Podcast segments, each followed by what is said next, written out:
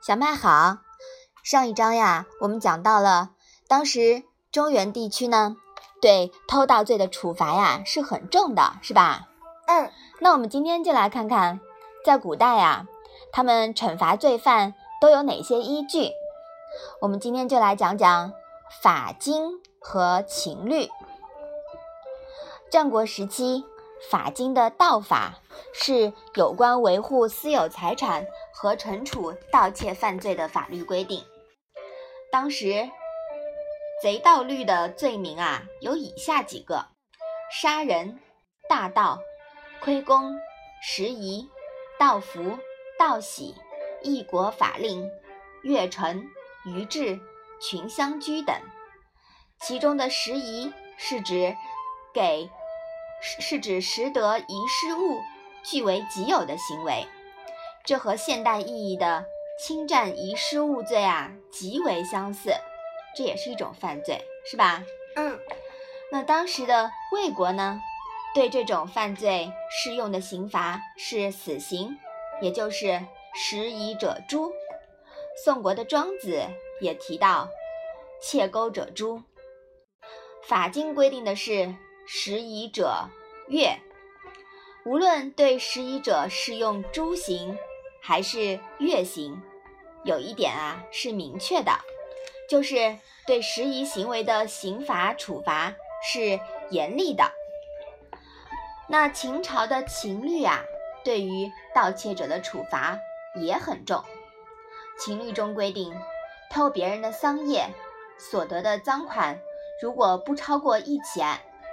一钱是多少呀？十钱就是一两了，一钱是不是很少？嗯。那如果说是不超过一钱的，就要罚他坐牢役三十天。赃款在一钱到二百二十钱之间的，就要背井离乡。赃款在二百二十钱到六百六十钱之间的，犯人的脸上要被刺上字，再涂上墨。就是墨刑，还要服劳役。所得的赃款如果超过了六百六十钱，那就要割掉鼻子，在脸上刺字，同时呀还要服劳役。盐铁论说：“秦之法，盗马者死，盗牛者加。”可见啊，秦朝当时的处罚是很厉害的，是吧？嗯。那古代刑法。对刑事责任年龄的划分不尽一致，也有赦免制度。《礼记·礼运》说：“八十九十曰冒，七岁曰盗。冒与道虽有罪，不加刑焉。”三幼三赦是西周敬天保民、明德慎罚思想在刑事法中的体现。《周礼》三有三赦规定。对有罪行的人，一有不实，二有过失，三有遗忘，属于这三种的情况啊，均应宽大处理。三赦为：一赦幼弱，二赦老冒，三赦愚蠢。将这三种人与正常人区别对待，可赦免其应受的刑罚。你看。冒与盗虽有罪，不加刑。那，你已经超过了盗的年龄了，是吧？嗯。所以说，你更加要要约束自己的行为哦。在古代啊，你这样也要受到刑罚的。做错了事情的话，是不是啊？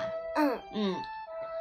那么，现代的《楚国法律制度研究》一书提到，西汉刘向《孟子注》记载，楚文王。莫小盗而国不拾遗，不消刑。这说明在楚国，凡是盗窃者要处以墨刑。楚国还有一条法律：盗所引器，与盗从罪。什么意思呢？比如父亲偷了羊回来，家人没举报，反而一起把羊炖着吃了，那么一旦被抓，则喝了羊汤的。都有罪。史料显示，这种刑罚效果很好，几乎国不拾遗。墨刑呢，又称秦刑、秦面，是古代的一种刑罚。就我们刚才说了，在秦在秦国的时候，《秦律》里面提到了这种刑罚，对吧？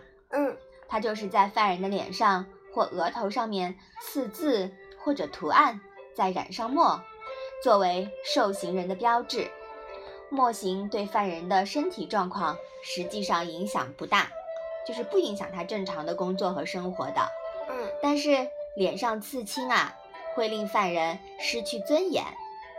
墨刑是古代五刑中最轻的一种刑罚，《周礼·私刑一节》中有“墨罪五百”记载，意思是适用墨刑的罪行有五百种之多。说了那么多呀，我们可以看到，在遥远的古代，其实也是有很多很明确的一些法律法规来规范大家的行为的，是吧？